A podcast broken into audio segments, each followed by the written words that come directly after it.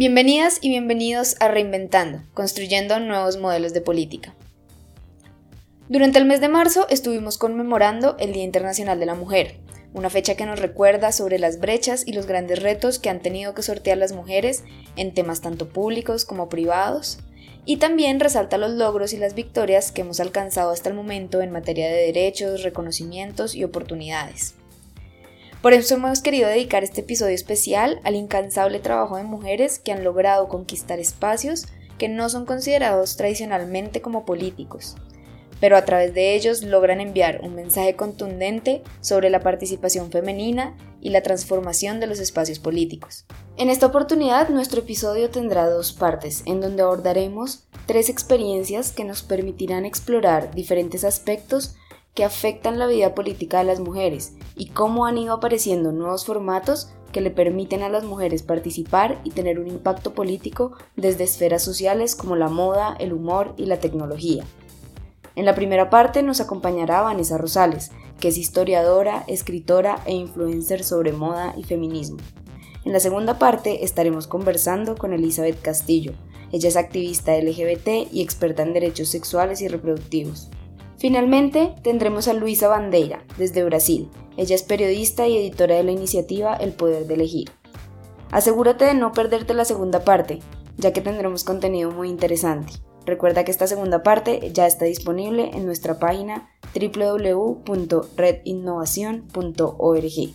Bueno, queremos comenzar este episodio hablando un poco sobre el motivo que nos permite encontrarnos hoy y es el Día Internacional de la Mujer y para entender un poco más el significado que hay detrás de esta fecha, le vamos a dar la bienvenida a Vanessa Rosales. Vanessa, bienvenida y gracias por acompañarnos en este episodio de Reinventando. ¿Cómo has estado? Muy bien, muchas gracias por tener. Bueno, Vanessa, eh, pues quería eh, comenzar esta, esta conversación yendo un poco a, tu formación como historiadora y, y preguntándote, este mes estuvimos conmemorando el Día Internacional de la Mujer y, quería saber si, si, nos puedes contar de pronto un poco sobre por qué conmemoramos es, este día y, contarnos un poco qué hay detrás de esta, de esta conmemoración y cuál puede ser el sentido que tiene esto en, digamos, como en el mundo contemporáneo de hoy. Bueno, eh, indudablemente hay una conmemoración muy puntual alrededor de un hecho muy específico Em, que es lo que realmente, que es donde, donde se concentra como la, el aspecto más representativo de ese día. Sin embargo, tal vez hay cierta reticencia o resistencia o rebeldía en, en, mi, en mi manera de abordar las cosas donde creo que más allá de lo que ese episodio puntualmente pudo haber significado, es, digamos que hay mucho más de fondo, ¿no? El asunto que ahora está absolutamente de moda, eh, hablar, está, se ha puesto de moda afortunadamente también, hablar de, la situación de las mujeres en el mundo, pues el Día de la Mujer puntualmente lo que hace es recordarnos esas asimetrías de poder, de posibilidad, esas asimetrías de paridad y de libertad que, que durante mucho tiempo caracterizó la vida de tantas mujeres y que sin duda alguna también se centra alrededor de lo que se ha convertido también en un mes de historia femenina y que sin duda también se ha convertido en un recipiente o un vehículo del capitalismo mercantil, como suele suceder con, con muchos otros temas. Como lo menciona Vanessa, cuando hablamos del Día de la Mujer es imposible no hacer énfasis en las asimetrías de poder que se evidencian en la participación política de las mujeres dentro de los espacios institucionales y partidistas en América Latina. Aún siguen existiendo grandes retos para abrir más espacios libres de violencia contra las mujeres y que sirvan para promover la discusión y la expresión de opiniones que tengan un impacto político. En ese sentido, el Instituto Nacional Demócrata lanzó en el 2016 la campaña No es el costo. Esta es una iniciativa que busca detener la violencia política contra las mujeres. Tanto hombres como mujeres son susceptibles de ser víctimas de violencia política, pero en este caso en particular hablamos de un tipo de violencia que tiene unas manifestaciones particulares asociadas al género, que refuerza estereotipos y roles tradicionales de la mujer usando la dominación y el control para excluir a las mujeres de la vida política. Este tipo de violencia puede incluir agresiones físicas, psicológicas y de tipo sexual, Se puede dar en espacios públicos y privados y no se limita a la agresión directa, sino que incluye también agresiones en línea, que están diseñadas para controlar, limitar y prevenir la participación política de las mujeres de una forma plena y equitativa. Este tipo de violencia tiene tres efectos principales. Primero es que al igual que todos los tipos de violencia contra la mujer, es un abuso contra los derechos humanos y en línea con las definiciones que son internacionalmente aceptadas de violencia contra la mujer, esto incorpora la agresión física y sexual, así como el abuso psicológico por medio de acoso y discriminación de forma persistente. En segundo lugar, estos actos intimidan, deslegitiman y excluyen a la mujer como actor político, y eso afecta no solamente a las mujeres que son víctimas directas de este tipo de violencia, sino que envía un mensaje a la sociedad haciendo ver que las mujeres como grupo no deberían participar en la política. Estos actos sirven para silenciar no solamente a las mujeres víctimas, sino que obstaculizan las aspiraciones de otras mujeres que pueden estar interesadas en participar en política. En tercer lugar, la violencia contra la mujer representa un desafío para la práctica democrática, porque impide que todas las voces de los ciudadanos sean escuchadas y que los votantes elijan candidatos que los representen efectivamente. Con demasiada frecuencia a las mujeres se les dice que el abuso, el acoso e incluso la agresión son elementos naturales que vienen como parte de la arena política y que dichas situaciones representan el precio de hacer política. Pero la campaña no es el costo, lo que ha tratado de visibilizar es que precisamente ese no debe ser el costo pagado por las mujeres que desean participar en política. Por eso la campaña ha propuesto líneas de acción desde diferentes entidades como gobiernos, partidos políticos, medios de comunicación y organizaciones de la sociedad civil para que tomen acción en un esfuerzo de reducir o llegar a eliminar la violencia política contra las mujeres. Si están interesados en conocer un poco más a fondo las propuestas de acción, las pueden encontrar en nuestra página www.redinnovación.org. Un aspecto particular en donde se materializa la violencia de género, tanto si es de tipo político como si no, es en la moda femenina. La forma de vestir ha sido a lo largo de la historia un elemento que ha propiciado comportamientos opresivos, discriminatorios e intimidantes, pero también la moda ha llegado a ser reflejo de empoderamiento y libertad e igualdad. Para explicarnos un poco mejor la relación que existe entre moda y el impacto político que ésta puede llegar a tener, le preguntamos a Vanessa sobre su trabajo en la teorización de la relación entre moda y feminismo por medio de herramientas innovadoras como las redes sociales. Quiero que hablemos también un poco, tú ahora eh, has tenido mucho éxito como influencer, no sé si influencer sea la, tal vez la, palabra con la que describirías el trabajo que estás haciendo, tú me corregirás, pero, pero definitivamente pues has tenido mucha acogida en, en, los, en las redes sociales, vemos que, que tienes como 66 mil seguidores en Instagram y, y que has logrado hacer un trabajo muy interesante, entonces me gustaría que me contaras un poco eh, cómo llegaste a esto de, de, las redes y específicamente como a los temas relacionados con moda, con empoderamiento femenino, de dónde te surgió esa inspiración y, qué objetivos tienes un poco con este trabajo eh, mediático un poco que, que, has venido realizando. Claro, yo ante nada eh, me considero y considero que la labor que yo hago es de escritura, o sea, me considero por encima de todo una escritora.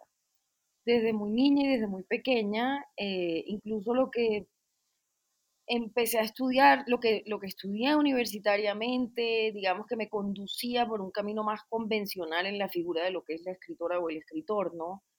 Pero desde temprano, digamos, en, por ejemplo, cuando estudié historia y ya cuando estaba estudiando periodismo, ya tenía la inquietud por la estética, por la vestimenta, por la feminidad también en el tiempo.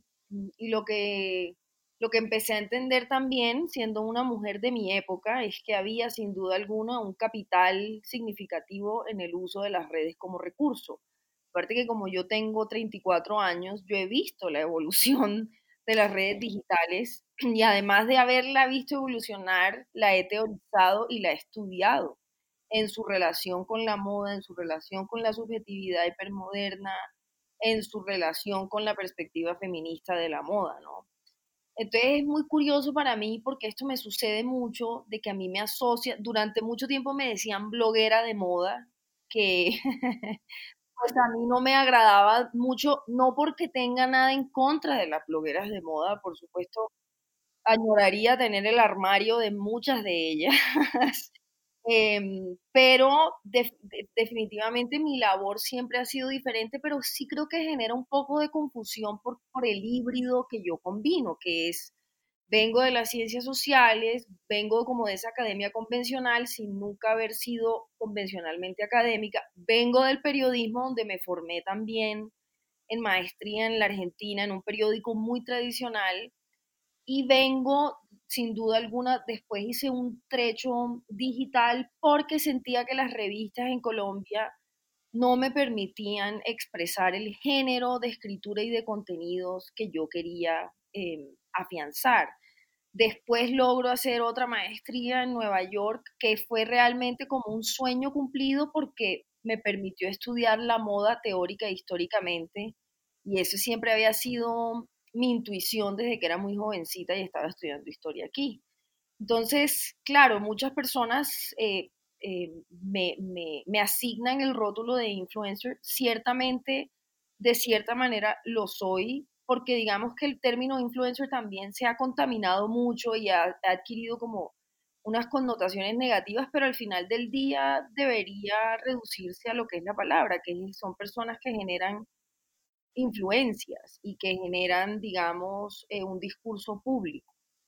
Entonces, yo vengo utilizando las redes desde hace un tiempo largo ya. Eh, primero inicié, digamos, abriendo una página web, eh, luego de haber sido columnista en algunos medios que también circulaban digitalmente. Luego empecé a entender la importancia de Instagram, incluso en mi tesis de Fashion Stories en, Parsons, yo teorizo Instagram en el tercer capítulo y eso ya fue hace cuatro o cinco años.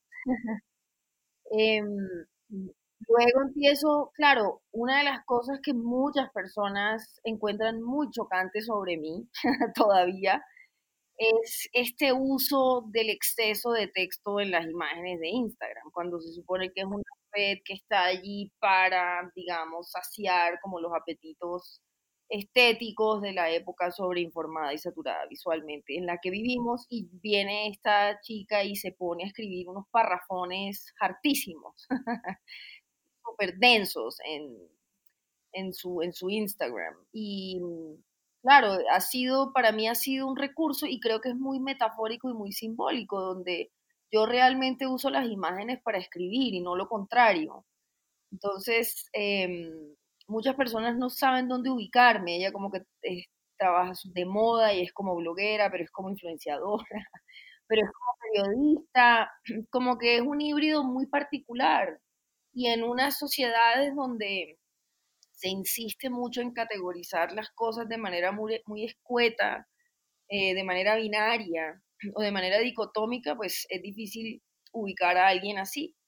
Pero yo llevo ya, digamos, yo empecé a estudiar la moda con perspectiva puntualmente feminista en el 2012. Mi tesis tuvo que ver con eso y luego lo empecé a mover en las distintas redes digitales que utilizo.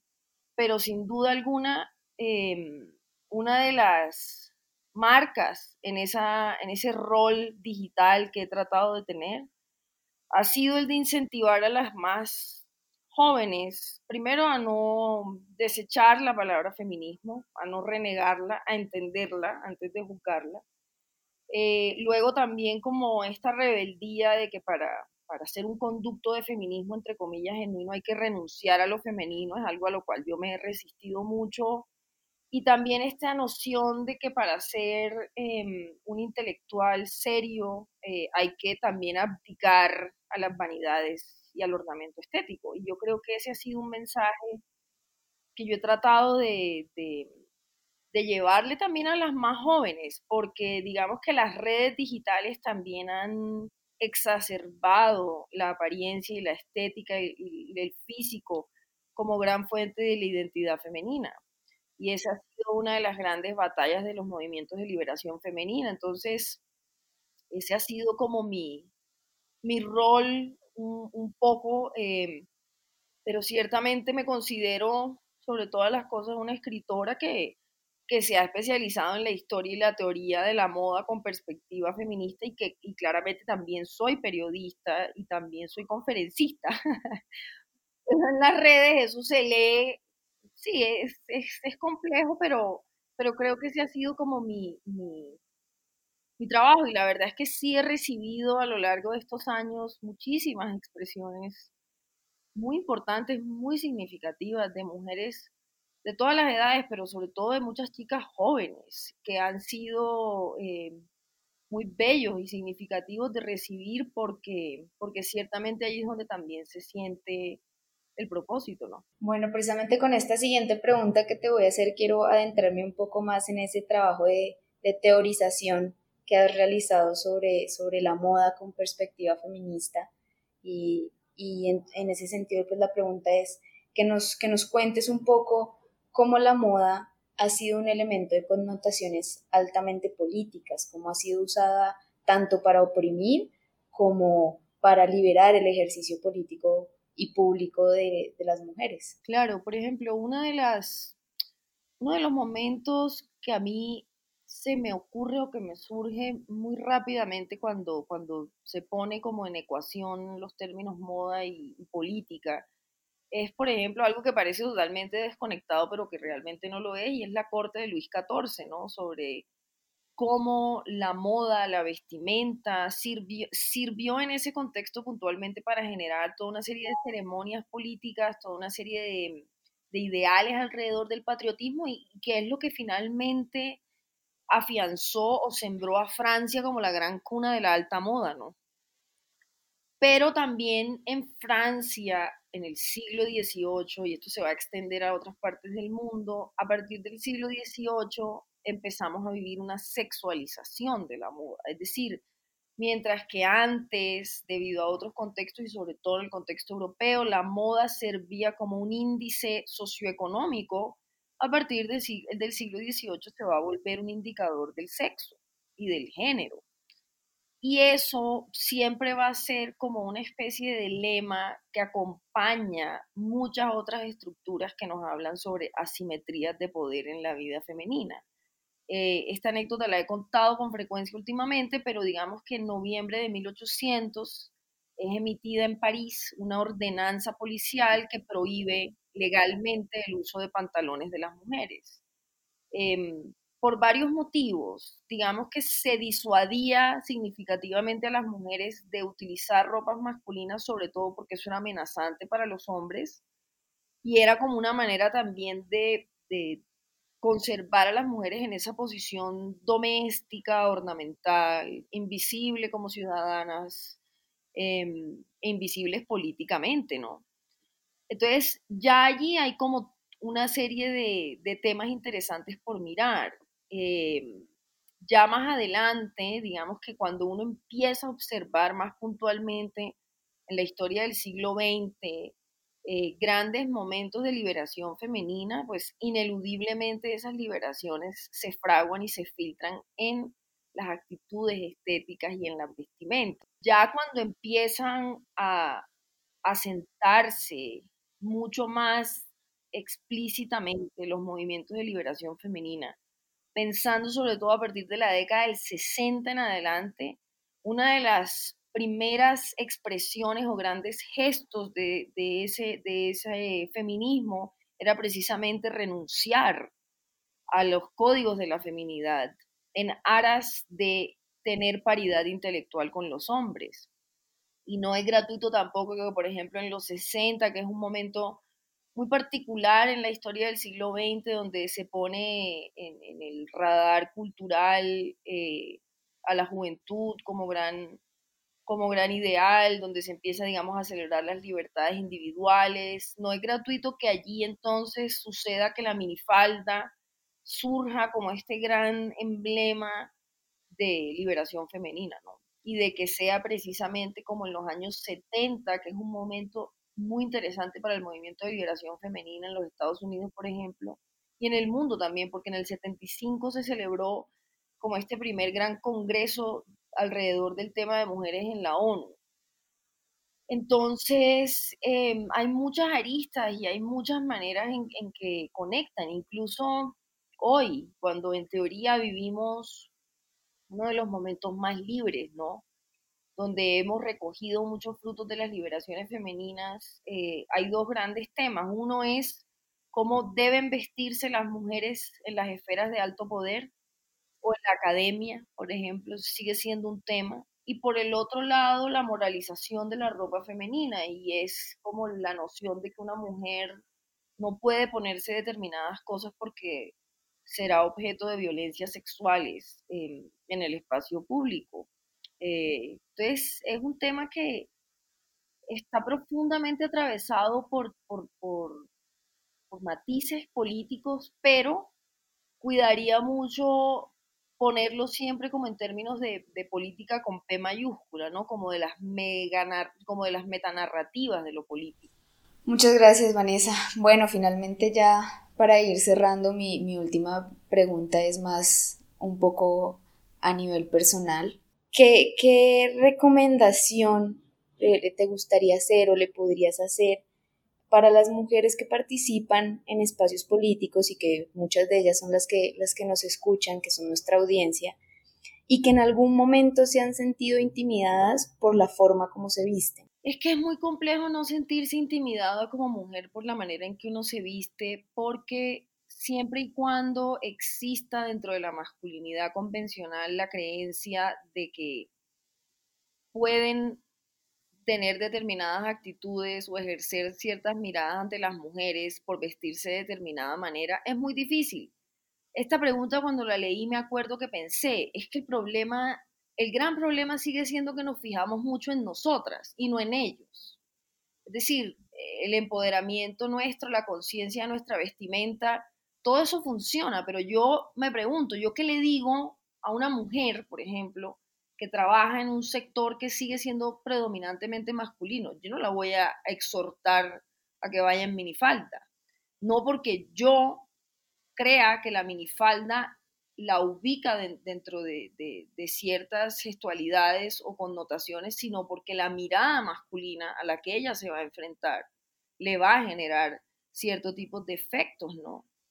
Entonces, yo creo que muchas mujeres, incluso, esto se ha visto históricamente, muchas mujeres históricamente se han masculinizado en su vestimenta para poder sobrevivir dentro de, segmentos eh, predominantemente masculinos, estructuralmente masculinos, pero mientras no desconfiguremos y rearticulemos la masculinidad, hay muchas cosas que van a permanecer siendo ombliguistas y autorreflexivas. Y eso tiene mucho que ver con la vestimenta, porque mientras los hombres crean que ver una mujer en minifalda es que ella está buscando cierto tipo de atención, va a ser un poquito complicado. Pero sí creo que hay que pensar más en la masculinidad porque mientras la mirada masculina persista eh, ejecutándose como lo hace, hay muchas cosas que no van a poder cambiar. Por eso a mí también me parece tan importante que el feminismo sea un punto de unión y no un punto de separatismo. ¿no? Bueno, Vanessa, muchísimas gracias. Gracias por, por acompañarnos en, en este podcast. Ustedes. Nuevamente le agradecemos a Vanessa por acompañarnos. Y precisamente la moralización de la vestimenta femenina puede propiciar ambientes de violencia política contra las mujeres. La intimidación y el ataque a la forma de vestir de las mujeres que participan en política ha contribuido a desincentivar dicha participación. El trabajo que NDI ha logrado hacer con la campaña No es el costo ha permitido evidenciar que esta problemática se profundiza teniendo en cuenta tres factores. El primero es la creencia social de que para que la violencia sea violencia tiene que haber una manifestación física. Segundo, es la creencia de que la violencia no tiene matices de género. Y tercero, el hecho de que la mayoría de las mujeres que sufren este tipo de violencia suelen permanecer en silencio. Esto contribuye a ocultar la naturaleza de este tipo de violencia, especialmente porque en muchas ocasiones las mujeres que sufren violencia política no suelen reconocerla o no reconocen los riesgos a los que pueden estar expuestas. Ahora, es importante mencionar que no todas las mujeres están expuestas de la misma manera a la violencia política. Los riesgos pueden variar dependiendo de cosas como el contexto social, cultural, económico, y eso puede implicar que unas estén más expuestas a riesgos que otras. Como forma de generar un diagnóstico del riesgo, NDI lanzó la herramienta Piensa 10. Es una herramienta que consta de un cuestionario para evaluar el nivel y los tipos de riesgo a los que pueden estar expuestas las mujeres que participan en política, y les permite diseñar un plan para aumentar su seguridad. Por eso queremos invitarlas a todas ustedes que nos están escuchando a que usen la herramienta Piensa 10 para que les ayude a diseñar un plan para aumentar su seguridad. Recuerden que esta herramienta la pueden encontrar en nuestra página web. Queremos darle nuevamente las gracias a Vanessa por habernos acompañado en este episodio del podcast Reinventando.